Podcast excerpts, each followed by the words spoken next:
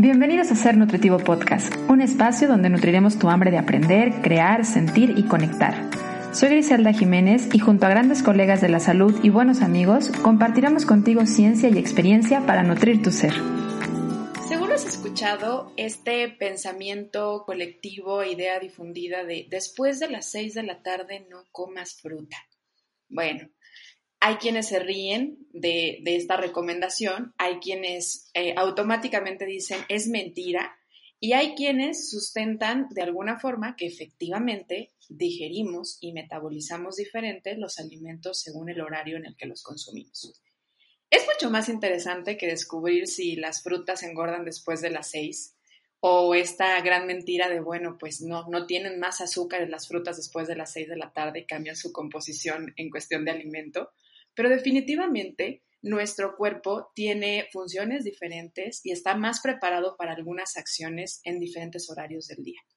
Esto está relacionado con la forma y los horarios en el que dormimos, comemos, la actividad física que realizamos, las actividades sociales que tenemos y cómo esto impacta también en nuestro apetito, en nuestra saciedad, en la forma en la que metabolizamos el alimento, absorbemos las vitaminas, los minerales, en el estado anímico que tenemos. Así que es un tema muy interesante y que cada vez está llamando más la atención a voltear a ver y a ponerlo en conversación, que es la crononutrición, o si lo vemos desde el lado completo, la cronobiología. Voy a tener a dos invitadas. Hoy va a ser eh, un episodio del podcast en donde vamos a tener dos micrófonos más. No solamente voy a compartir un micrófono más de Ser Nutritivo Podcast, sino dos micrófonos con dos eh, grandes colegas del podcast. O sea, somos colegas doble por acá. Con una de ellas es nutrióloga y por el otro lado también podcastera. Y tenemos por ahí una gran similitud también y, y abrazo con nuestra otra invitada, con la pasión y el amor hacia los alimentos. Y ella es eh, biotecnóloga, si es que no le estoy cambiando de profesión, creo que no. Y bueno, estoy hablando de mis eh, queridas colegas de podcaster, podcasteras que son de Échale Coco. Por ahí hace un año tuve la gran fortuna de eh, compartir micrófono en su, en su plataforma, donde ellas están compartiendo, creciendo con eh, llevando justo este tema, los temas de nutrición y de salud. Y hoy, bueno, pues viene la revancha, ¿no? Del otro lado. Ahora las invito yo a ustedes a estar por acá y muy contenta y muy agradecida de que hayan dicho que sí. Y aparte, qué temazo. Yo las escuché hablando hace un par de semanas en sus redes sociales sobre este tema. Y dije, wow, alguien, alguien que está queriendo estudiar este tema que a mí también me, me fascina. Y que en el lado de la nutrición muchas veces, híjole, como que todavía hay muchos nutriólogos que están muy cerrados a ver este lado de la ciencia, a ver este estudio de la, de la cronobiología y creo que tiene mucho sustento. Entonces va a estar bien interesante este episodio del podcast y pues bienvenida Revi, bienvenida Victoria a Ser Nutritivo Podcast. Gracias por decir que sí. Gracias, Gris. Gracias por invitarnos y estamos súper entusiasmados también por el tema. Muchas gracias, gracias chicas. Bueno, pues voy a pedirles primero si me ayudan a presentarse un poco para que conozcan más de Échale Coco y que las conozcan. Digo, ya hablé que Victoria es nutrióloga, que Rebe es biotecnóloga, pero bueno, ¿por qué, ¿por qué decidieron juntar estas dos profesiones y decir, mm, vamos a ponerle voz a la nutrición y a los alimentos en un podcast? Bueno, primero, hola a todos los de Ser Nutritivo Podcast. Me da mucho gusto estar aquí con Victoria eh, y con Gris. Eh, pues nosotras nos conocimos por WhatsApp porque teníamos un amigo en común. Realmente nuestra primera interacción fue por WhatsApp. Yo vivía en Monterrey y Victoria vivía en Guadalajara. Y nos apasionaba un mismo tema que eran los probióticos ella, eh, Victoria tenía esa pasión por probióticos como aplicación para tratamientos de problemas de síndrome metabólico. Y yo por el otro lado eh, quería utilizar probióticos para utilizarse en alimentos. Entonces nuestro amigo en común, como nos veía muy emocionadas, o yo no sé qué veía en nosotras, nos contactó y nos pasó nuestros números. Y Victoria me escribió a mí y ya yo estaba muy emocionada porque son muy pocas las personas que conocen el área de probióticos o que tienen ese interés. Y nos emocionamos, después ya me vine a Guadalajara, eh, le pregunté que si nos podíamos ver. Y yo, como estaba trabajando en un proyecto eh, con probióticos, le dije que yo me daba cuenta que en el marketing había un área de oportunidad muy grande para mm, todo el tema de probióticos, que cómo le podíamos hacer para que la gente supiera que era un probiótico y así.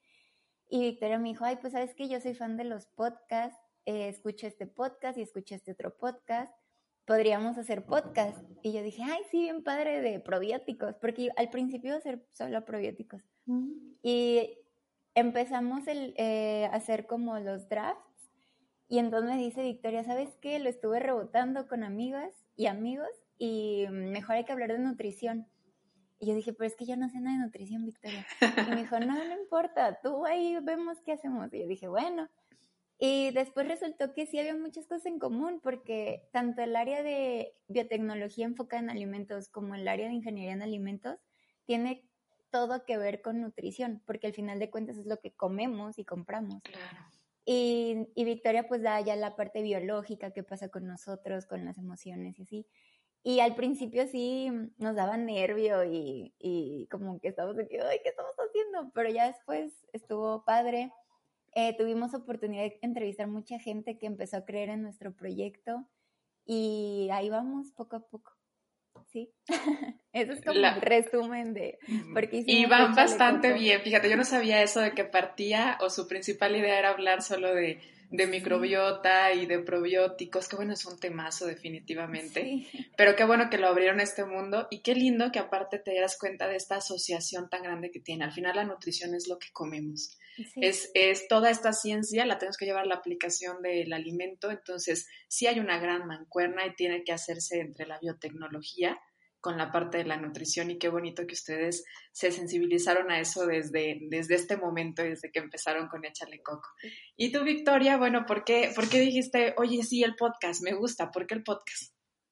Pues primero que nada, me apasiona cómo Rebe mm, también trata de ir más allá. O sea, no se trata solamente de, justo como dijiste, hay, siempre viene una pregunta, así empieza la ciencia, ¿no? ¿Por qué eh, lo que comemos se convierte en grasa, ¿no? O por qué lo que comemos es indispensable para que crezca mi cabello. Entonces, Rebe también tiene ese tema y me encanta que al final Échale Coco también es eso. Todo lo que decimos, todo lo que tratamos de divulgar es basado en ciencia. Y en ciencia bien, porque pues vamos a decirlo ahí de ciencia a ciencia, pero pues sí, la ciencia es luego medio complicada de interpretar y justo lo vamos a ver con este tema, que a pesar de que ya hay evidencia, pues también hay que ser cautos, ¿no? No cualquier persona, al final siempre una consulta individualizada va a ser la base. Pero, pues eso, me encantó la forma de ver y de crear contenido de Rebe y nos animamos. La verdad es que yo también al principio dije, un podcast es demasiado porque también en ese tiempo no era tan, digo, con esto de cuarentena ya es más fácil, pero en ese tiempo no, no, no sabíamos tanto, en ese tiempo, hace un año. ¿eh? bueno, es que la vida nos ha cambiado muchísimo en un año, es un hecho. Sí, sí, sí. Entonces, pues nada, nos animamos y ahora estamos súper felices porque personas como tú, que también creyeron en el podcast, nos fueron permitiendo luego ir incluso aumentando nuestras redes también de profesión, lo cual nos encantó porque se tocan y te das cuenta que hay otras muchas más profesiones que pueden aportar al tema de la nutrición y que no tienen dentro de su nombre de carrera nutrición, ¿no? Como nosotras. Totalmente. Por eso. Sí, y agregando algo a lo que dijo Victoria, que sí es cierto, eh, por ejemplo, creo que ahí hicimos muy buena mancuerna, Victoria y yo, por la pasión que teníamos. Yo a veces sí me voy y se me despegan los pies de la tierra, pero Victoria sí me jala. ya nos vi, ya vimos, o sea, quien esté viendo este episodio del podcast en YouTube, ella está en la luna, De fondo está en el espacio. Y, y sí es cierto, o sea, también nos dimos cuenta que no nada más en México, sino a nivel hispanohablantes, casi no hay divulgación científica, o sea, es muy poquita o casi no hay, y sí vimos como que, pues, porque, o sea, tanta gente científica que hay, que vive en otros países que se habla otro idioma, no sé, inglés, alemán, ¿por qué no difunden su información en español? porque, o sea, esa área de oportunidad también la vimos y, y nos animamos más todavía como a meterle más información de ciencia.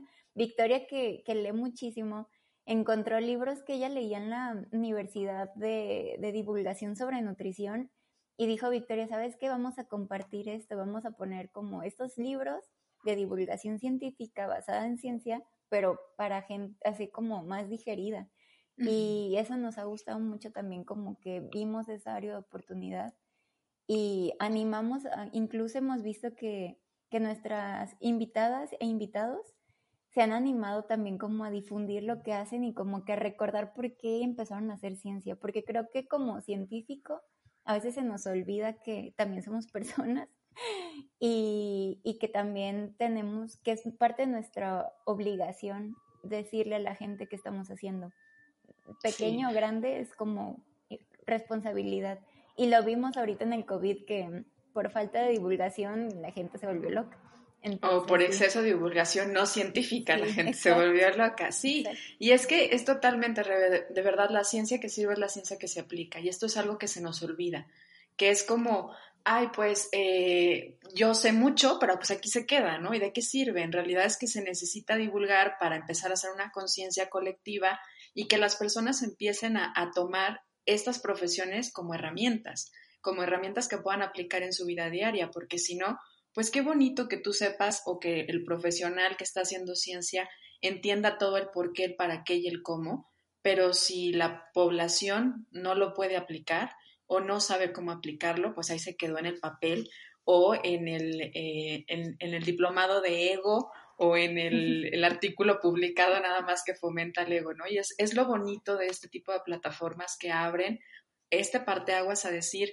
la ciencia es lo que los que están haciendo la ciencia deben de ponerla a la disposición de la comunidad y hablarla en un lenguaje sencillo y fácil de aplicar. Sobre todo algo tan necesario como es el acto de alimentarnos. O sea, es algo que se debe de aplicar como tal. Y ahora sí, chicas, entrando al tema, vamos a entrar al tema de la de la crononutrición, que parte de la cronobiología. Entonces, voy a pedirles de favor que me ayuden a intentar definir un poquito, a ver, ¿qué es esto de la crononutrición y de dónde viene o por qué sería bueno que lo empecemos a poner en, tema en el, en el oído de muchas personas? Pues la palabra crononutrición nos habla, crono es tiempo y nutrición, pues, en torno a lo que comemos, ¿no? Resulta que nuestro cuerpo está coordinado, tiene como una especie de reloj biológico. Y este reloj biológico se basa sobre todo, nuestra forma de sincronizarnos es el sol. Así como el girasol voltea y ve el sol, así más o menos hacemos, pero eso nos dice, ese día, ponte, seguro vas a empezar a comer, seguro vas a empezar a moverte, entonces hay que activar ciertos procesos dentro de tu cuerpo que te permitan hacer esto que vas a hacer durante el día y lo mismo durante la noche. Entonces, en el centro, justo quienes nos están viendo en video, entre nuestras cejas, se encuentra una parte de nuestro cerebro que se llama núcleo supraquiasmático. Y gracias a la luz que entra por nuestros ojos, llega la señal a este núcleo pequeñito y ese es como el, maestro de la orquesta, ¿no? Le dice a todos nuestros órganos, por medio de hormonas, que son como mensajeros, les dice, empieza a secretar, a generar esta enzima que lo que te va a hacer es poder descomponer el alimento en pequeños pedacitos y luego absorberlo. O empieza a trabajar más el músculo, ¿no? Entonces, todo nuestro día está coordinado. Durante la mañana, por ejemplo, es mucho más fácil para nuestro cuerpo eh, procesar los carbohidratos, mientras que durante la noche las grasas son más difíciles de procesarse. Sin embargo, eso es, lo, eso es crononutrición. ¿Y por qué es importante? ¿Por qué nos tendría que importar? Pues porque, así como Rebe ahorita está en, en la oscuridad, nuestro día a día es, ha sido alterado por la modernidad, en donde pues podemos estar a la una de la mañana trabajando o de un día para otro podemos viajar entre zonas horarias y todo nuestro día, todo nuestro reloj biológico se puede como trastornar. Hay otras cosas que también pueden desincronizar o alterar esta sincronización, pero eso lo veremos más adelante. Ok, pero ya tocaste entonces ahorita un punto básico que es, entra el factor luz. La luz es uno de los grandes mediadores de este reloj, es una de las principales señales que detecta nuestro cuerpo y que le avisan, actívate, ¿sí? O relájate y duérmete. Y esto es, eh, nosotros tenemos ciclos, eh, hablaríamos principalmente del ciclo circadiano, como mujeres entendemos que hay otro ciclo que es el ciclo menstrual, que también eh, va, va con cierta frecuencia, y hay muchos más ciclos, ¿no? Porque también emocionalmente tenemos un ciclo muy anual. Se sabe, de hecho, que, en cuestión como de, de, algunas pérdidas y duelos, pues se vive mucho como en la parte del, del ciclo anual. Pero en cuestión dietético o cuestión más nutricional, biológico y fisiológico, el ciclo circadiano regulado por el sueño y la vigilia, que principalmente van regidos por la luz, son los que le dicen a tu cuerpo, ya es momento de hacer esto, esto y esto, o ya es momento de empezar nuestros procesos de reparación y limpieza. Aquí entra el factor luz y ahorita decías, entra por eh, esta partecita detrás del hipotálamo, ahí llega el mensaje, ¿sí? Ahí le va a decir, ya, es momento de o es momento de parar. Pero entra también otro punto, y me gustó que decías ahorita, ahí está como nuestro reloj. Cuando yo empecé a leer de, de, crono, de crononutrición, se me hizo bien interesante entender que pues no hay un solo reloj, sino que nuestros tejidos tienen relojes, que es como, pues a lo mejor si vives en un pueblito, sabrás que muchas veces nos dejamos guiar por el reloj que está en el templo o el reloj que está en el ayuntamiento. Ese es como el gran reloj, ¿no? El que va diciendo la hora. Pero todos tenemos un reloj de muñeca o un reloj ahora en el celular que se va también, como en base a lo que dice ese reloj, se va regularizando. Y están nuestros tejidos y es la forma de ponerse en sincronía. Entonces, las personas que no puedan ver o que no pueden ver, de todos modos, tienen este impacto de la crononutrición. Y esto se vuelve bien interesante porque podríamos decir, ah, entonces solo es la luz. No, hay muchos otros factores, y bien lo decías ahorita. En cuestión del sueño, eh, vamos empezando por ahí porque pues si todo se rige o principalmente es por la luz del sol y la luz del día, ¿Cómo es que el sueño interviene o manda estas señales a nivel hormonal y metabólico que termina generando un cambio en la nutrición?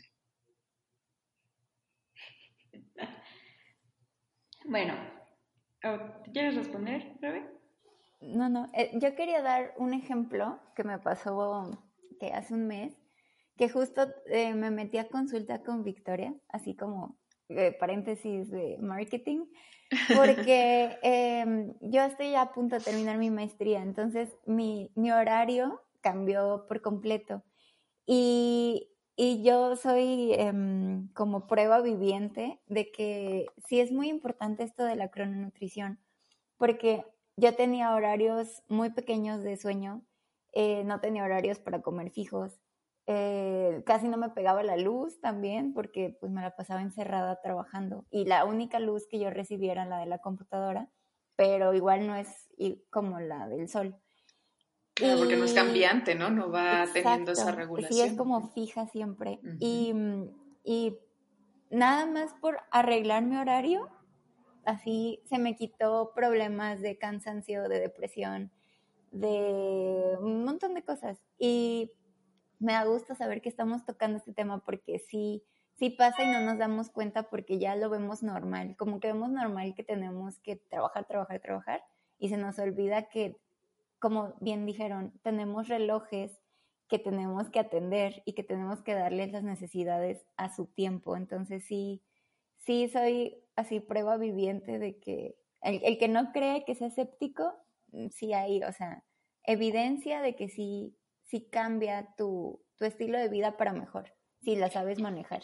Y antes de que nos conteste Vic, qué bonito que Rebe viene y nos cuenta como su experiencia, porque creo que es la situación que viven muchas personas. O sea, hoy más que nada, ante esta, eh, pues ya aislamiento social y que estamos trabajando prácticamente todo el día porque nuestra forma de trabajar de muchas personas, no puedo decir que todos porque hay múltiples realidades en la población, pero muchos trabajamos con computadora, con teléfono, las escuelas, todo está ocurriendo, ¿no? Hasta las fiestas están ocurriendo por Zoom.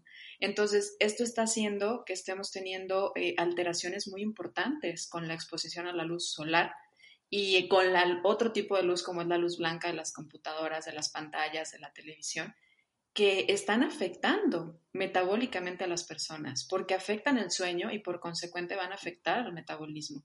Entonces, qué bonito, Rebe, que, nos lo vengas a, a, reforzar. Sí, es la situación súper, súper común y creo que en este año, donde hemos hablado que han cambiado muchas cosas, se ha potencializado de una manera impresionante este, este contacto, sobre todo con pantallas eh, de luz que es una luz azul que nuestro cerebro no identificaría como la luz solar, entonces nuestros girasoles estarían ahorita así como de ¿qué ¿no? no entiendo qué está pasando. Ahora sí, Vic, platícanos esta parte de, de lo del sueño. Bueno, pues ya hablamos un poquito de la luz y el sentido, o todo lo contrario a la luz, sería el sueño. Durante, mientras dormimos, hay un montón de procesos que se llevan a cabo. Por ejemplo, eh, para nuestro cuerpo le es un poquito más sencillo ir reclutando toda la energía que estuviste em, comiendo a lo largo del día y irla guardando en diferentes formas de, de gasolina, vamos a decir. Pero también hay ciertas etapas del sueño y esto es porque es muy importante no solamente asegurar tus horas de sueño, si es posible que las hagas en una sola tanda, por decirlo así, y no estar nunca va a ser, o hasta ahorita no tenemos evidencia de que sea lo mismo dormir las seis horas del sueño, pero en muchas siestas. Este, porque hay ciertas etapas del sueño, que es por ejemplo el sueño REM, en donde se activan otras vías metabólicas. Por ejemplo, una persona que no suele dormir todo las seis, siete horas mínimas que se recomiendan, tiene un mayor riesgo a tener diabetes, porque la capacidad de su cuerpo de procesar em, los carbohidratos, la glucosa, no es la adecuada. Entonces, hasta ahorita sabemos que durante el sueño hay ciertos botones que se prenden en nuestro metabolismo. Entonces, si lo desincronizamos, si durante la etapa en la que tendríamos que estar durmiendo, por ejemplo, Rebe, en su caso tenía como unos días dormía un poquito más tarde, otros días dormía un poquito más eh, temprano. Que es algo que sucede si nosotros viajáramos hoy, si todas nosotras nos organizamos y decimos, vámonos a, no sé, a Europa, ¿no? O a Asia. Ay, vámonos, Rebe, no podemos. Rebe ya está allá, entonces. Nos vamos y entonces tienen otra zona horaria. Ahorita para ellos ya es mucho más tarde todo nuestro reloj se va a desincronizar. Vamos a tener seguro mareos, seguro, seguro y es muy seguro que si no perdemos el boleto, nos perdemos en la ciudad porque nuestra memoria no está trabajando al 100%. Vamos a tener insomnio, indigestión, ciertas em, funciones se van a ver alteradas. Y ahora, tú decías algo muy importante. Primero, ya hablamos de uno de los relojes más importantes, el reloj central, el que se rige por la luz y la noche, sueño, vigilia. Pero tenemos otros relojes, como es, por ejemplo, en el hígado hay uno que responde a qué tanta grasa llega o a qué tanto nutriente específico va llegando. Las personas que suelen tener una dieta alta en grasa tienen mayor probabilidad de que su sueño se vea alterado y al mismo tiempo al revés. Un sueño alterado te da una mayor probabilidad, sobre todo cuando tenemos una, o no dormimos también, de que tengas mayores antojos o cravings en torno a grasas, en torno a azúcares, y se activan genes, se prenden genes que le dicen al cuerpo, tienes que comenzar a almacenar más. Lo poco que recibes, almacénalo más. Y es que pues sí tiene lógica, ¿no? Si tu reloj no está funcionando como debería, si por algo tu ciclo de sueño y vigilia, de dormirte y despertarte no está funcionando como debería, el cuerpo lo toma como una señal de, ok, algo está pasando, no sabemos qué, pero hay que prepararnos, empaquen todo, ¿no? En cuanto llegue alimento, hay que almacenarlo. Y es curioso, lo que han hecho es... Eh, muchos estudios en pequeñas ratitas, porque también se dan cuenta que estos relojes secundarios, como el que acabo de hablar del hígado, también se encuentran en otros órganos que hasta hace unas décadas no los habíamos em, explorado tanto como la grasa. La grasa se almacena en bolsas, por decirlo así, células que se llaman adipocitos. Y estos adipocitos antes creíamos que era solamente de almacén, pero ahora descubrimos que tienen una capacidad enorme de generar mensajes a todo el cuerpo. Y no solamente eso, sino ellas mismas, hay varios tipos de bolsitas, hay varios tipos de adipocitos. Así como hay gente que suele almacenar más grasa en las caderas y otra más en el abdomen, hay personas que tienen más grasa que los predispone a ciertas enfermedades que le llamamos a eso adipositopatías y de ahí el por qué enfermedades como obesidad, sobre todo central y con grasa visceral entre los órganos, se relaciona más con resistencia a la insulina, se relaciona más con hígado graso e incluso ciertas enfermedades que parecieran un poco muy diferentes como Alzheimer. Entonces, wow, esto es súper importante y es mucho más importante ir entendiendo que conforme a la edad, ahorita nosotras estamos tocando el tema de la edad en Échale Coco, entonces nos estamos dando cuenta que la edad también es un gran factor. Con la edad, la capacidad de regular ese ciclo de sueño-vigilia se va alterada. Es más fácil que los adultos mayores tengan problemas para dormir. Y al mismo tiempo vemos que los ciclos circadianos de los jóvenes son muy diferentes. Los niños se suelen levantar temprano, los adolescentes se suelen levantar más tarde. Entonces, y dormir más tarde. de diferentes comunicaciones hormonales relacionadas con el crecimiento. Interrumpo unos segundos de este episodio para contarte que en sernutritivopodcast.com puedes registrarte para formar parte de nuestra comunidad de seres nutritivos y recibir semana a semana la información sobre los nuevos lanzamientos del episodio, así como los artículos de referencia, libros y más que nos comparten cada uno de nuestros entrevistados y además, por supuesto, cuentas que nos inspiran y que nos ayudan a nutrir física, mental y espiritualmente. Regalos, sorpresas, y muchas cosas más por formar parte de nuestra comunidad de seres nutritivos. Visita sernutritivopodcast.com y regístrate para ser parte de nuestra comunidad. Ahora sí, regresamos al episodio.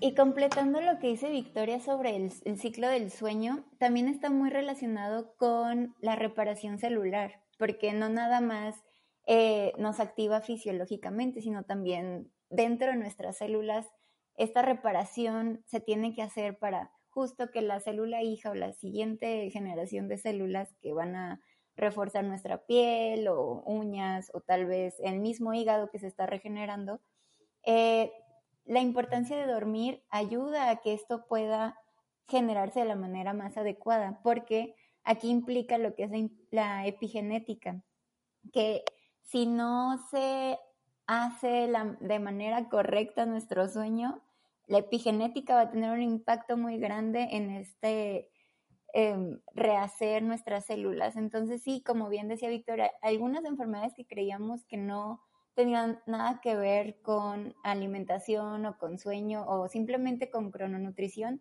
tienen todo que ver tanto enfermedades crónico-degenerativas, que son las que ahorita tienen más estudios porque son las que no sabemos por qué están ocurriendo.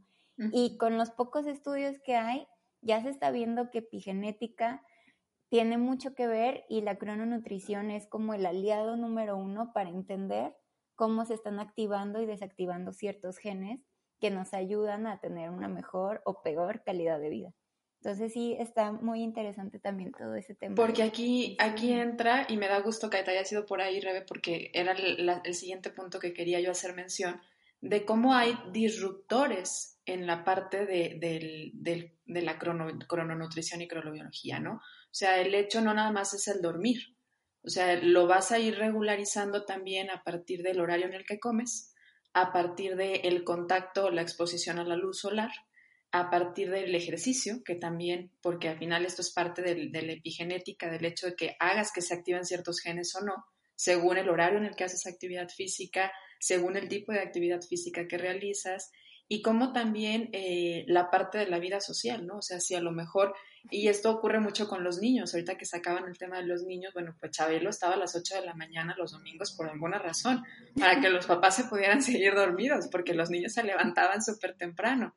Y, y, esto va cambiando también a lo largo de la vida, que me gustó que lo tocaras, Vic, porque sí, no es algo estático. Nuestros mismos cronotipos, cronotipos que van cambiando, eh, pues van a irse eh, evolucionando según la etapa en la que estemos viviendo de la vida. Y, y esto hasta permite entender un poquito las facetas, ¿no? Porque muchos papás se enojan con los adolescentes porque es como, ¿por qué no te puedes dormir temprano? Y por cuestiones hormonales, sí, obviamente también entran distractores y cuestiones de vida social y si están en Instagram en la noche y todos estos disruptores de la luz, pero también hay cuestiones hormonales que hacen que el adolescente tenga un cronotipo mucho más cargado a la parte de, de una vida más nocturna, ¿no? Más tardía. Y te digo, y también es como ponernos un poquito más empáticos porque, pues sí, el adulto mayor no se va a despertar. Le dices, no, pues ya no tienes que ir a trabajar, ya no vas a trabajar, pero se sigue parando a las 5 de la mañana, ¿no? Porque toda su vida se ha parado temprano y más allá a veces del hábito, pues ya no lo permite, ¿no? Porque va cambiando según esto. Y me gustaría hablar un poquito sobre los cambios que ocurren a nivel eh, justo de, según el horario, a nivel metabólico, a nivel hormonal, porque de ahí surgen muchas de las recomendaciones que se dan con base a la crononutrición, ¿no? Que es, eh, ¿qué ocurre a las 8 de la mañana particularmente contra qué ocurre o versus lo que ocurre en la noche con el cambio de, la melatonina contra el cortisol. Entonces, eh, ¿qué pasa en la mañana cuando nos despertamos o por qué nos despertamos a nivel hormonal? Durante la mañana se secreta, se libera más una hormona que se llama cortisol. Esta es la hormona del estrés. Entonces es la hormona que nos trae aquí, que nos hace... levántate porque tienes que hacer esto. Entonces, curiosamente, se libera más durante la mañana. Es por eso, en teoría, la mayoría de las personas podrían o estarían más activas durante la mañana. Sabemos, como dijo Genes, ya, digo, como dijo Rebe, ya tocó el tema de los genes. Sabemos que hay ciertas variaciones de genes, así hay como, como hay personas que tienen el cabello chino y otras el cabello lacio, hay personas que tienen un cronotipo matutino, que en la mañana los pones a hacer un examen y aquí, ¿qué más hago, no? Se levantan a correr, todo muy rápido, ¿no? Y luego está, por ejemplo, el cronotipo vespertino o nocturno, que son personas que más bien se levantan a mediodía y, los levantas temprano y, y, se tropiezan con cualquier cosa y es muy distinto. Entonces, ese es el tema, pero sigamos con eh, la parte del reloj.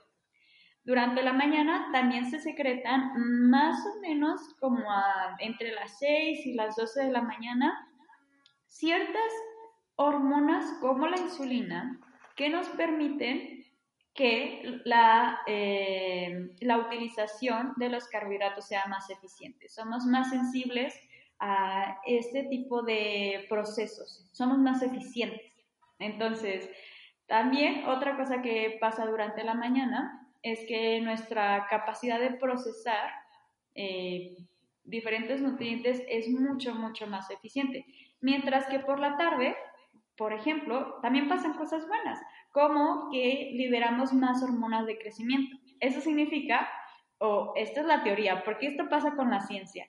La ciencia te ayuda a conocer lo micro, ¿no? Como hablaba Rebe hace un ratito, las células. Pero luego cuando lo pones en práctica en la vida real, te encuentras con muchos obstáculos. Entonces, en teoría, si en la tarde se liberan más hormonas de crecimiento, significa que si tú entrenas tu ejercicio de fuerza durante la tarde, seguro que si lo haces en, la tarde y en la mañana, por la tarde te va a funcionar mejor, ¿no?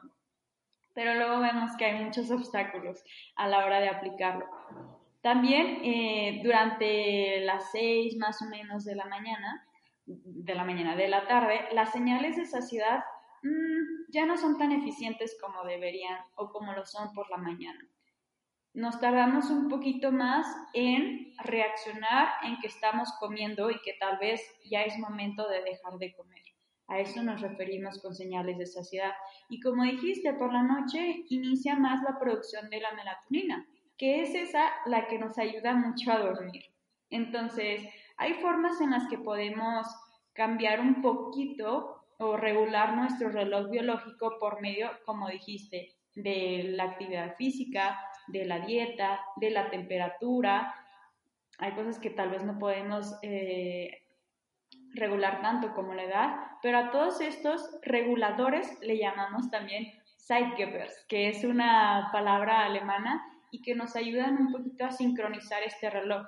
Realmente pareciera como, como los teléfonos antiguos que tenían un circulito, son como muchos círculos y cada círculo tiene una función. Entonces, un círculo se encarga de decir de vamos a dormir, otro círculo es la de la hormona del estrés, ¿no? Pero va a haber inputs, así como nosotros poníamos antes el, el dedo y movíamos el círculo, los sidegivers, como el estrés que tenemos porque tenemos una entrega en el trabajo o una entrega en la escuela, nos mueve ese circulito y se, se empieza a desincronizar o alterar el resto de nuestros relojes biológicos. Entonces, más o menos, esas son algunas de las funciones más eh, que suceden a lo largo del día y nada más remarque el cómo eh, las cosas que hacemos a lo largo del día, nuestro estilo de vida, puede alterar estas funciones.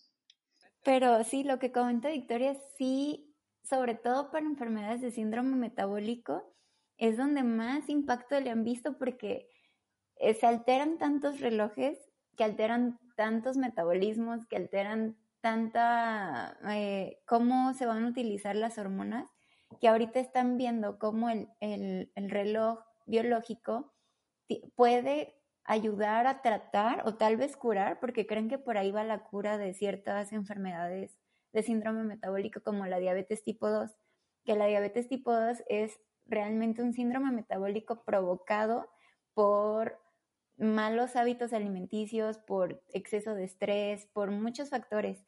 Y quieren ver o creen ciertos autores que es por este, esta distorsión, creen que la distorsión de estos relojes que comentaba Victoria tienen tal vez un porcentaje muy alto en provocarlo. Entonces, saber cómo manejarlo y saber cómo funciona, yo creo que te dan herramientas para prevenir o evitar este tipo de enfermedades como la diabetes tipo 2.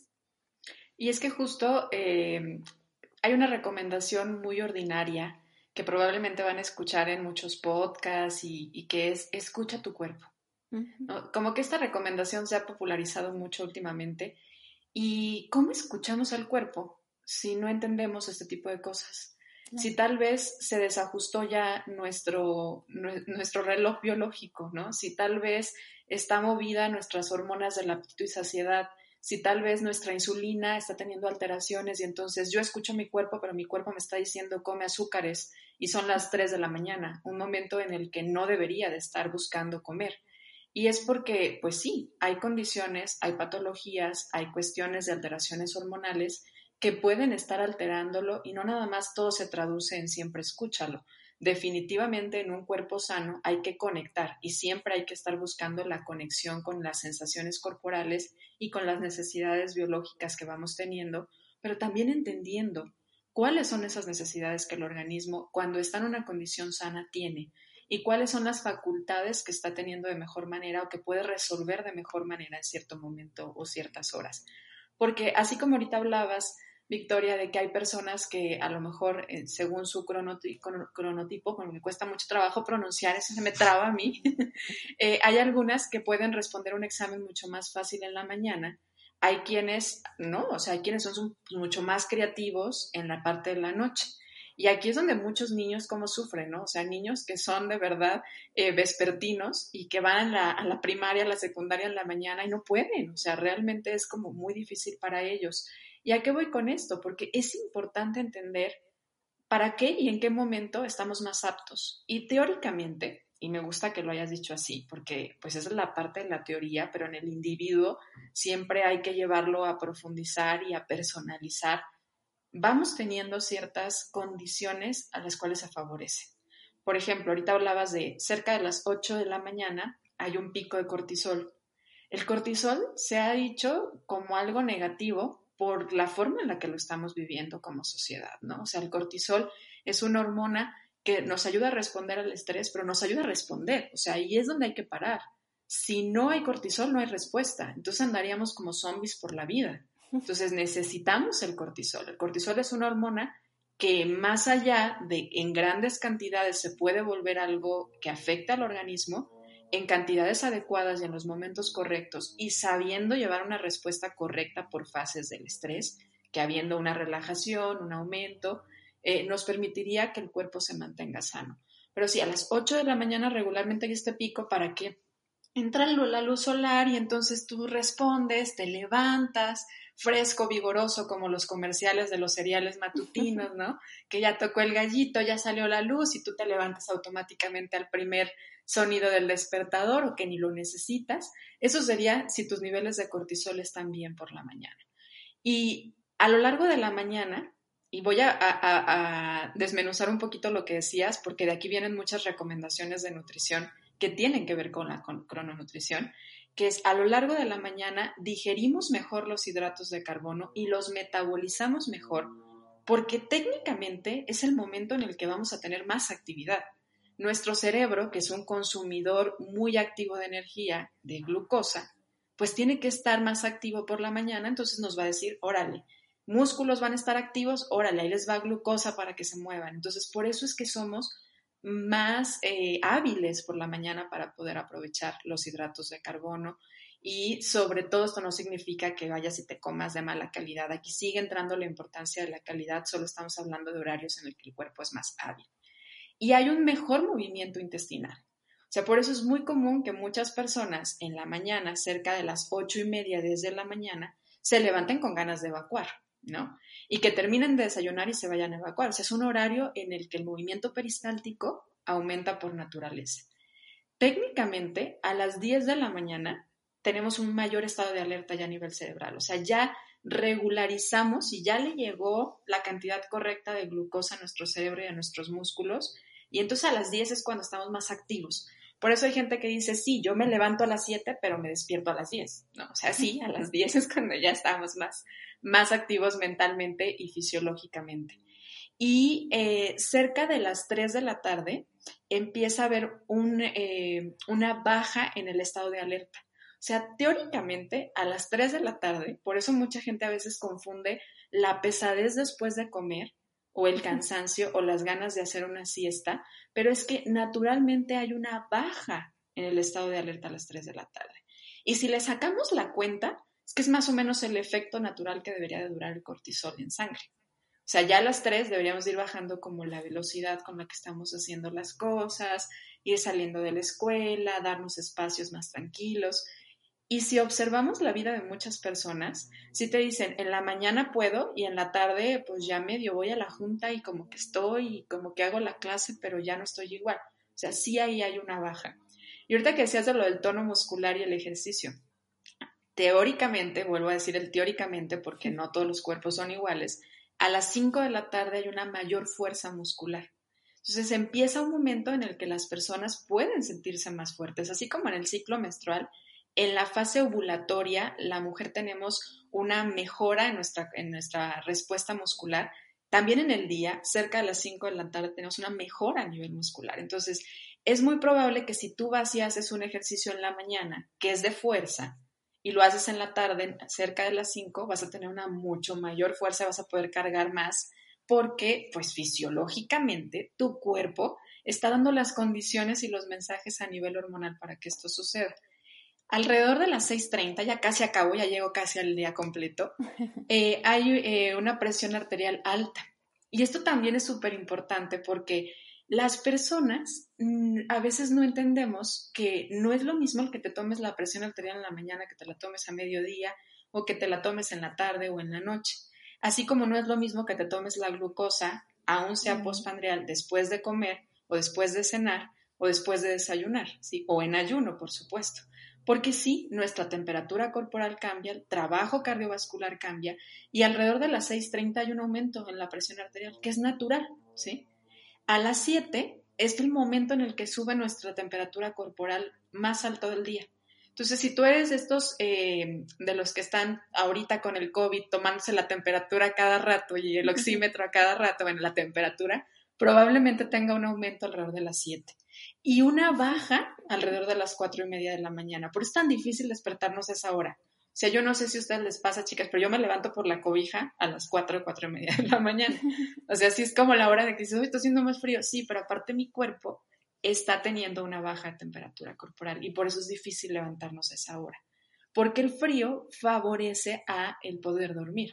De hecho, así como a las 7 sube un poquito la temperatura corporal, empieza a haber una baja cuando es hora de empezar a dormir, porque esto te hace como entrar en ti, como acobijarte, como ponerte en contacto contigo. Alrededor de las 9 hay un aumento de la melatonina, que es una hormona antagónica, pero igual de importante que el cortisol. Así como el cortisol tiene que subir a las 8 para que te despiertes, si no hay una buena secreción de melatonina, entonces tu sueño no va a llegar a la hora correcta y no va a haber un sueño reparador. Entonces la melatonina sube alrededor de las 9. Pero ojo, esto es en un mundo utópico, en el que tú ya te empezaste a desconectar a las 3, le bajaste el ritmo, hiciste ejercicio a las 5, a las 7 cenaste. ¿sí? Esto sería como, como, ok, esto es el ciclo en el que nuestro cuerpo, que antes de las computadoras, que antes del internet, que antes de la comida disponible y de el Uber Eats a las 10, 11, 12 de la noche, o sea, podía vivir, ¿no? Entonces, este es como cómo está todavía nuestro cuerpo regularizado a nivel de, temperatura y a nivel de hormonas. Y hay una disminución en la noche del movimiento intestinal. Entonces, a veces comer, cenar en la noche te va a costar trabajo hay un aumento. La cena de Navidad queda tan pesada. Claro, o sea, todo el, el, montón de juegos, ¿no? Tienes los juegos así que vas a hacer en la noche y cenas y ya no puedes. O sea, sí, ya el, definitivamente ya no es un momento en el que nuestro cuerpo esté listo para esto, aunque socialmente, y es aquí como la vida social puede tener ser como disruptores también. Y a nivel estomacal, aquí entra algo bien importante, sobre todo las personas que tienen acidez, que tienen agruras, en la noche, entre las 10 y las 2, hay un aumento en la producción de algunos ácidos a nivel estomacal. por eso es que pues, se levantan y con ardorcito en la garganta, y no, no es la garganta, es todo el ácido que estuviste regresando a veces en la noche, sobre todo si cenaste pesado, si cenaste muy tarde, y esto aumentó todavía más este factor. ¿Por qué es tan importante esto? A las 2 de la mañana estamos en nuestro sueño más profundo, o deberíamos estar en nuestro sueño más profundo. Porque ocurre, eh, yo que me dedico mucho a la parte de enfermedades metabólicas, que hay personas que entre 2, 3 de la mañana se levantan buscando alimento.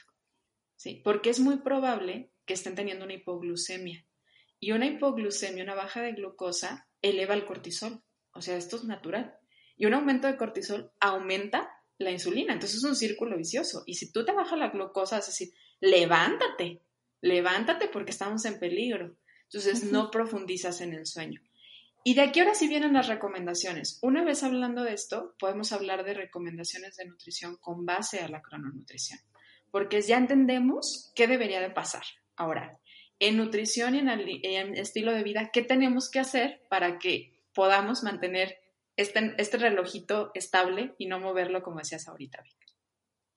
Ay, pues muy fácil. O sea, a ver, Rebe. Muy fácil, ¿no? ¡Qué padre! Yo pensé que iba a decir que qué difícil. A ver, Rebe. Pues es, por ejemplo, el, mi ejemplo que di al principio del podcast. Teniendo un horario y, y, tener las ganas de seguir ese horario, sí hace la diferencia. Y, y ya después, a lo mejor, como me dijo mi nutrióloga Victoria, es empezar con el horario, después eh, tal vez ver la calidad de los alimentos que estás comiendo, porque sí, yo a veces creo como paciente que son tantas cosas las que tienes que hacer que te saturas y, no sé, te estresas y más cortisol y mejor me como mis papitas por el estrés o mi pan de muertos ahorita, ¿no? Pero mm, yo lo que, lo que he hecho con Victoria fue como primero mi horario. Ya que tengo mi horario, identifico qué estoy comiendo. Y ya que identifico qué estoy comiendo, veo si la calidad de lo que estoy comiendo es la adecuada o no. Y, eso te hace más consciente de tu vida y hasta te quita pesadez de ciertas em, emociones como ansiedad y estrés que también tienen mucho que ver con la activación de cortisol. Entonces sí, el, yo creo que los nutriólogos o los ah, profesionistas del área de nutrición o de bienestar que tienen un conocimiento correcto de lo que es la crononutrición pueden ayudar un poco más a su paciente a que pueda seguir estos lineamientos y pueda poco a poco regularizar estos relojes tan difíciles que uno por hábito ya tiene como tatuado. Entonces, a mí el hecho de que Victoria nomás me dijera, haz un horario, yo dije, bueno, está fácil. Tengo agendas, tengo el Google Calendar, no sé, ¿no? Y, ya con eso fue como, ah, pues sí, no, no tenía orden en mi horario. Y ya la siguiente semana fue como, ok, ya sé que estas horas como, ya me da hambre esas horas por una semana, ahora voy a ver si estoy comiendo suficiente fibra, qué tipo de fibra estoy comiendo, qué tipo de eh, hidratos de carbono estoy comiendo, cuántos estoy comiendo, porque por el mismo desbalance, pues uno come más hidratos de carbono de los que debería.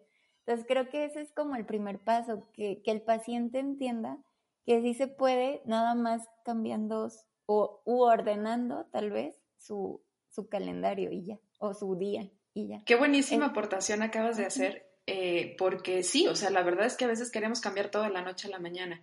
Y si detectas que uno de los problemas está siendo a lo mejor ansiedad por comer, o que estás teniendo problemas para dormir, o que no te puedes levantar en la mañana, pues simplemente empieza por los horarios. O sea, ¿para qué le mueves a todo lo demás? Sobre todo que no es fácil, porque la mayoría de las personas viven en un ritmo de vida muy estresante, entonces pues empieza con pequeñas cosas, ¿no?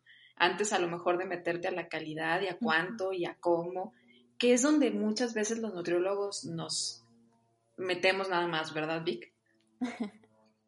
Sí, al final se trata de aprovechar todos estos side givers, todas estas cosas del estilo de vida, nuestra actividad, eh, lo que comemos, cómo dormimos, la temperatura, para sincronizar nuestro reloj. Entonces, por ejemplo, también podría pasar, y este es el caso específico de Rebe, tal vez si tú nos estás escuchando te sientes identificado, pero haber otras personas que hacen todo perfecto entre semana y el fin de semana, bueno, tal vez ahorita en cuarentena es un poco más difícil, ¿no? Pero el fin de semana uno se vuela y los eventos sociales y esto y aquello. Y así como eh, hablábamos hace rato que hay un jet lag cuando viajamos entre zonas horarias en un poco tiempo, también hay otra cosa que se llama jet lag social que es, ok, está todo bien entre semana, pero el fin de semana se descontrola tanto que ese jet lag social se ha relacionado con mayor eh, incidencia, con mayor riesgo a enfermedades metabólicas. Entonces no es cualquier cosa, aunque tú digas, bueno, al final sí estoy durmiendo mis horas, pero el fin de semana me desvelo porque tengo tiempo, pues no, o sea, mucho se trata también de ir aprendiendo a tener ritmos las alteraciones de los ritmos son lo que altera muchísimo, específicamente este caso, la parte de la crononutrición. Va a haber otras personas que más bien les hace un mejor impacto el disminuir su porcentaje de grasa. Tal vez están comiendo, sí, buena cantidad en calorías o buena calidad de alimentos, pero tal vez están pasando un poquito en la parte de exceso de grasa. Entonces, eh, ahí, como dijimos al principio, una dieta alta en grasas altera el reloj biológico. Entonces, la idea es ir viendo qué de estas cosas que estuvimos hablando a lo largo del día te podrían ayudar. ¿Cuáles pueden ser un punto de oportunidad para ti? Y no quererte comer el mundo, correr un maratón de hoy para mañana, poquito a poquito, y ve que se te facilita a ti más. Cada persona es diferente y por eso la importancia de ir con un profesional, con una profesional que se encarga de eso. O sea, nosotras cuando estamos en mantra. es como me voy imaginando aquí la historia toda, qué puedo hacer, qué no puedo hacer. Y hay mil opciones, hay mil maneras de ser saludable. Pero el punto está en encontrar la que se adapte a ti, a tus gustos, a tus necesidades, pero también a tus posibilidades. Entonces, pues al final es, sería eso, y lo más importante es ir poquito a poquito.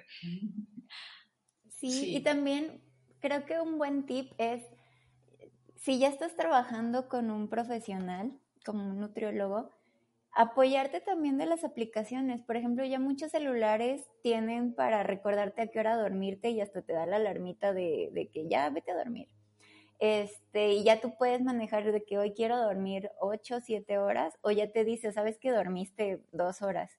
Eh, y también ya hay varias aplicaciones donde tú puedes ver, si no, o sea, si no tienes ese momento de hacer una pausa y pensar qué estás haciendo, en la misma aplicación puedes ver que estás, cómo estás haciéndolo. Hay para mujeres, hay para hombres, hay unisex como engloba todo en general. Entonces, si te cuesta mucho trabajo tener esa pequeña disciplina, te puedes apoyar de más aparatos, de más aplicaciones. Claro. Y, y ahorita que, las escuchaba, digo, pensaba un poco en esta, en esta pregunta de, en algunos casos, entonces, decía ahorita Vic, van a tener que trabajar en la cantidad energética. En muchos casos, hay pacientes que lo único que necesitan es adecuar sus horarios y empezar a hacer sus tiempos eh, adecuados de comida o empezar a escuchar este ciclo natural que tenemos. Y cuando es así, es adecuar no solo a veces el alimento, aunque el alimento es uno de los principales, así como la luz es una de las principales señales, también es adecuar el horario de actividad física que haces. Si a lo mejor te estás dando cuenta que haces ejercicio en la noche y que esto eleva tanto tu temperatura o eleva tanto tus niveles de cortisol, porque a lo mejor es un ejercicio de mucha intensidad, entonces, y eso no te permite dormir, entonces mueve tu horario, ¿sí? Porque esta, esta, pregunta típica de las personas en las que te dicen, ¿y a qué hora es mejor? ¿A qué hora es mejor hacer ejercicio? ¿O a qué hora es mejor que desayune? Hoy con también con toda con todo esto que surge también del ayuno intermitente que parte mucho de la crononutrición justamente, hay muchas personas preguntándose, bueno, entonces sí tengo que o no, eh, tengo que comer a ciertas horas o también algunos que dicen, bueno, hay que hacer colaciones o no hay que hacer colaciones y entra el tema que hemos remarcado varias veces del personalizar porque no es para todas las personas y sé que se dice muy común de no, el ayuno no es para todos. Voy a ejemplificar a alguien que tenga un, eh, un problema a lo mejor de hipoglucemias, pues efectivamente el ayuno no es para ti. Alguien que tenga una alta de cortisol, el ejercicio de alta eh, de HIT no es para ti, ¿sí? O sea, y hazlo en la mañana. Alguien que tenga una baja de cortisol en la mañana, métete a hacer fuerza en la mañana. O sea, es, es ahí el personalizar ejercicio, alimentación y en cuestión también de, ritmo de vida. Habrá quienes a lo mejor digan, no, pues es que mi chamba es trabajar en la noche. Yo trabajo en una fábrica en la noche, me dan de comer, cenar, porque pues para ellos es una comida copiosa a las 2 de la mañana o a las 12. ¿Y cómo aplico la crononutrición? Sí se puede aplicar, pero obviamente no basándonos en este, en este relojito del que hablamos de una población en general. Y entra también el sí es importante cómo se distribuyen los macronutrientes o no, que era como mi primera pregunta con la que empecé el episodio del podcast. No, el plátano no engorda o no tiene más azúcares después de las 6 de la tarde, ¿verdad? Vi que no tiene más azúcares el plátano después de las 6 de la tarde. ¿Podría moverse más el contenido nutricional de una fruta según su grado de madurez que realmente por el horario? Porque eso no lo cambia. Pero si efectivamente estás comiendo un plátano más maduro, pues obviamente va a tener más hidratos de carbono. Ni siquiera tiene más, son más, eh, más simples, ¿sí? Más disponibles. No es que tenga más, porque también esto de repente confunde. ¿Podemos cenar fruta o no podemos cenar fruta? Si cambia la forma en la que metabolizamos en la noche, Sí, yo llegaría a la conclusión de sí. ¿Tú qué opinas, Vic? ¿Cambia la forma en la que metabolizamos los alimentos en la noche? Sí. ¿Tú qué opinas, Rebe? Sí, también, concuerdo. ¿Qué podríamos hacer entonces para sí poder cenar fruta? ¿O se puede cenar fruta o se puede comer fruta después de las seis de la tarde? Yo diría que sí. ¿Ustedes qué opinan? Sí, yo también diría que sí. ¿Qué pensaría o qué pondría yo como está eh, contestando esta primera pregunta que pusimos?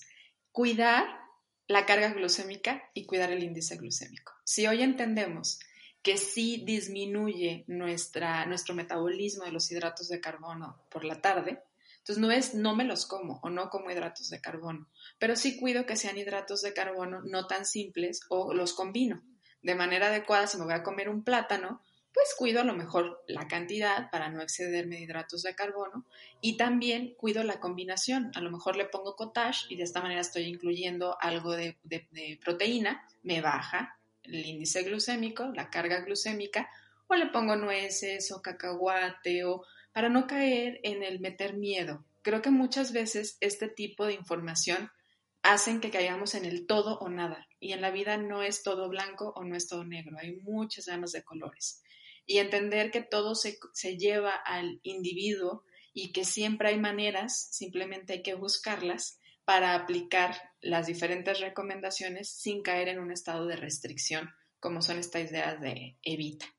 Y, y para terminar y entrar a nuestra recta final, que tiene mucho que ver y que vamos a abrir como el siguiente tema que vamos a hablar en el siguiente episodio aquí en Ser Nutritivo Podcast, que sé que ustedes ya lo han hablado, que es el ayuno intermitente. A mí me lo han pedido muchas veces por acá y no lo hemos platicado. Sobre el ayuno. ¿Qué tan importante pasa a ser el ayuno en cuestión de crononutrición? Es una gran herramienta, se ha estudiado, sin embargo hay que ser cautelosos, cautelosas no es para cualquier persona y como siempre digo, primero lo primero. Si quieres correr, pues primero tal vez necesitas unos tenis y no te tienes que preocupar tanto por no sé, otras cosas. Entonces, primero lo primero, una dieta saludable, estándar, como le llamamos, que es más bien cuidar tu calidad, cantidad de los alimentos, siempre va a tener mejor peso o mayor evidencia. Si hay evidencia del ayuno intermitente, del ayuno, hay diferentes modos de ayuno, seguro eso ya lo vas a hablar, pero este, hay que ser cautelosos, cautelosas, no es para todas las personas y siendo, si es una opción para ti o si llegara a ser una opción para alguien, primero se tendrían que probar otras cosas para ver, pues tal vez tiene un mayor beneficio algo más sencillo. O va a haber personas, por ejemplo, yo alguna vez tuve un paciente, ahorita que decías de trabajo en la noche, que era enfermero. Entonces, pues sus horarios están... Y tal vez a él se le facilitó específicamente mucho más hacer un ayuno intermitente en donde comía solo unas horas al día que una comida a la que estamos acostumbrados la mayoría. Y hay un ayuno natural que también hay que respetar, que es, el de cuando dormimos. sí. Pero también ahí es muy importante que, eh, aunque está de moda y está muy sonado y los resultados tal vez son muy rápidos, y, y creo que como personas eso queremos, rapidez. Eh, es como bien decía Victoria, o sea, la gente que corre no corrió de que se levantó un día y dijo, ah, hoy voy a correr, como First Gump, ¿no? O sea, sino que un día tuvo que ponerse los tenis, ir a caminar, ver dónde quería correr, empezar a trotar, calentar, ver qué técnica le funcionaba y ya después echó la corrida y ya después echó el maratón. Entonces sí, eh, creo que es importante eso, que se acompañen de un nutriólogo que es como nuestro mantra en Échale Coco, o sea, háganle caso a los profesionistas, no, no estudiaron lo que estudiaron nomás porque para verse bonitos y ser influencers, sino... La mayoría, eso esperamos. Sí, sí, o sea, lo que hacen es para darles justo una mejor calidad de vida, que, que a veces también eso es parte de amor propio y que uno tiene que verlo así, o sea, es para cuidarme y para estar sano y si me enseña mi nutriólogo a comer mejor y a disfrutar lo que estoy comiendo, pues qué mejor. Entonces, sí, no le tengan miedo a los nutriólogos. Son, son buena onda. Somos buenas personas, la mayoría. y ya para, para, cerrar el tema y ahora sí entrar al, al, al, a la recta final, yo terminaría con algunas recomendaciones para cuidar eh, este ciclo que ya vimos, que es Haz ejercicio de preferencia según el horario en el que lo necesites, ¿no? Según tus niveles a lo mejor de cortisol y el tipo de ejercicio adecuado. Eh, evita situaciones que te estresen en la noche, temas, conversaciones, películas, eh, documentales, reportes de COVID, ¿no? Porque esas cosas estresan en la noche y en la noche no quieres estrés, eso ponte a verlo en la mañana para que digas, me levanto o hago cosas. Evita eh, hacer cenas que sean muy pesadas porque si tu cuerpo ya no está, no es su prioridad digerir en la noche, su prioridad es principalmente reparar. En la mañana sí, y empieza a respetar los ciclos de apetito y saciedad, o sea, las señales de apetito y saciedad. Regularmente una persona que tiene salud metabólica tiene más hambre cuando se despierta y en la noche no hay tanto apetito. Eso habla de salud metabólica. Y hay algunas eh, formas también, como es el, abrir la ventana, la luz, para que te llegue la luz, para que te puedas despertar por la mañana. Hay de hecho algunos, eh, no sé si han visto por ahí en Amazon, yo soy fan de Amazon, algunos relojes despertadores en donde simulan la luz del sol para que te puedas despertar, sobre todo en lugares en donde no, no hay tanta luz o, hay periodos en donde hay mucha oscuridad, bueno, pues esto ayuda mucho a mantener estables tus niveles y tus horarios. Mucho es esto, en mantener horarios y rutinas. Así como con los niños sabemos a qué hora se bañan, a qué hora se duermen, a qué hora comen, a qué hora les vas a decir vamos a empezar ciertas actividades, los adultos necesitamos las rutinas porque esto nos da seguridad también. Y ahora sí, chicas, hay tres preguntas que hacemos a nuestros invitados en Ser Nutritivo Podcast que parten de la filosofía central de este podcast, que es que el ser humano necesita nutrir la parte física, mental y espiritual. Y me gustaría saber cómo tú, Victoria, voy a empezar con Victoria, disfrutas nutrir la parte de tu cuerpo. De mi cuerpo. A mí me encanta cocinar y la verdad es que aquí se junta con lo mental porque hornear es parte de mis de mi pasión pero, y, me trae mucha calma, calma mental, o sea, pongo una musiquita, empiezo con la masa, hornear es algo que, se, que dura horas a veces, entonces empiezo con la masa, pero me encanta cocinar, entonces nutro, me nutro aprendiendo a encontrar nuevos sabores, a explorar nuevos alimentos y pues eso, porque luego me alargo y... Oye, y aprovechando que ya me dijiste la mental y la física, la parte espiritual, ¿cómo la disfrutas nutrir? Fíjate que yo hago yoga, entonces la meditación es algo complicado, realmente a, a mis pacientes a veces les invito, claro, es más por voluntad, pero la meditación es como entras en un espacio en el que eres tú y es tu hogar y ahí estás tú y, esa calma es difícil de obtener, pero una vez que ya la tienes, la puedes, digo, hay personas que me han dicho, yo jugando videojuegos, está bien, pero si encontraste eso, agárralo, no lo dejes. ¿Y tú, Rebe, cómo disfrutas nutrir la parte física? La parte, ay, yo le decía a Victoria que a mí me gusta mucho hacer ejercicio, pero tipo hit o bailar. Nada más que ahorita no se puede bailar mucho, porque me gusta mucho bailar en pareja, pero mm. COVID, entonces no, no se puede. Y eso me gusta, la parte física, mucho. Lo disfruto mucho porque me desconecto. No soy muy fit, pero cuando me pongo a hacer ejercicio, sí, o sea, sí me pongo ahí 100%. ¿Y la parte eh, mental? La parte mental, ay, bueno, pues yo soy muy ansiosa, entonces lo que a mí me ha funcionado es agradecer tres cosas cuando me despierto y tres cosas cuando me voy a dormir. Siempre cuando me despierto agradezco como tres cosas de lo que hay a mi alrededor o de la gente que conozco. Y cuando me voy a dormir me echo porras, o sea, como, ¿qué, qué hice bien? Tres cosas que hice bien. Y de la parte espiritual está conectado justo con eso de, agradecer. Y pues soy religiosa, entonces sí, em, rezar es parecido a meditar, pero es un poquito más como de Dios. Aunque soy mujer de ciencia, sí creo que es importante tener una conexión con alguna religión o con alguna parte espiritual. Con algo supremo, sí, totalmente. Y si tuvieran el libro de la vida enfrente de ustedes, digo, son dos, entonces vamos a poner, eh, vamos a poner por Victoria, échale coco, por, por Rebe, échale coco, entonces vale que digan dos frases enfrente de ustedes. Este libro de la vida, por si no saben de qué se trata, es un libro que estamos haciendo en Ser Nutritivo Podcast, en donde nos dejan frases que puedan ayudar a futuras generaciones. Entonces, ¿qué les gustaría poner a ustedes en ese libro de la vida como mensajes? Ay, qué fuerte. Es una buena responsabilidad porque de ahí... Pero es que honestamente no nos damos cuenta que con nuestras acciones, nuestras palabras, nuestras omisiones, constantemente estamos dejando mensajes a futuras generaciones. Entonces, ¿cuál es ese que ustedes dirían, esto creo que les podría servir, esto he aprendido hasta este momento de mi vida y se traduce en... Mm, yo tengo una. Nunca olvides quién eres. Muy lindo. desde tu origen, tu raíz, ¿cierto? ¿Y tú, Vic, qué pondrías? Yo mm, no sé cómo traducirlo a frase, pero tengo que decir como el pensamiento, que es algo que constantemente se toca en consulta.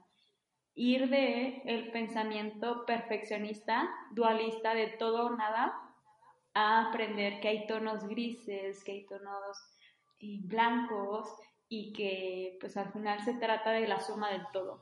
Tal vez eso, ¿no? Buenísimo. Pues muchas gracias chicas, de verdad encantada de haber compartido con ustedes este episodio. Muchas gracias por permitirlo, por hacerlo posible, por todo lo que nos compartieron. Y gracias también por aquella invitación hace un año. Los invito a que si no han ido a escuchar Échale Coco, por allá vayan y lo escuchen también en Spotify, en Apple Podcasts, en Google Podcasts. Y bueno, ellas están por todos lados también. Y eso, llenar como cada vez más eh, de información basado en evidencia las redes sociales y los diferentes contenidos y ponerlo en acceso, pues allá tienen un audio más que muy valioso pueden escuchar. Cada, ¿qué, qué día estrenan el episodio, chicas? Pues no, es un día en particular. Bueno, por ahí están al pendiente y entonces escuchen. Por ahí también encuentran entonces aquella entrevista, se la voy a compartir para que si no lo han ido a escuchar, me, me, me, hicieron desatarme un poco y hablé muchas cosas de mi vida personal que nunca había dicho. Y les decía que es lo más parecido a un semidesnudo que yo he hecho en alguna, alguna forma. Y, y, de verdad se los agradezco y les agradezco muchísimo el haber compartido hoy por acá en Ser Nutritivo Podcast. Gracias. ¿Algo más que quieran agregar? Muchas gracias. Gracias. Escuchas de Ser Nutritivo Podcast. Gracias por invitarnos también a este tu proyecto y estamos ahí al pendiente siempre. Sí, gracias, gracias por la invitación. Eh, y pues sí, eh, cualquier cosa, aquí estamos, las dos. Muchas gracias, chicas. Y a ti por habernos escuchado, muchas gracias. Recuerda que cada jueves encuentras un episodio nuevo en Ser Nutritivo Podcast. Gracias, nos escuchamos pronto.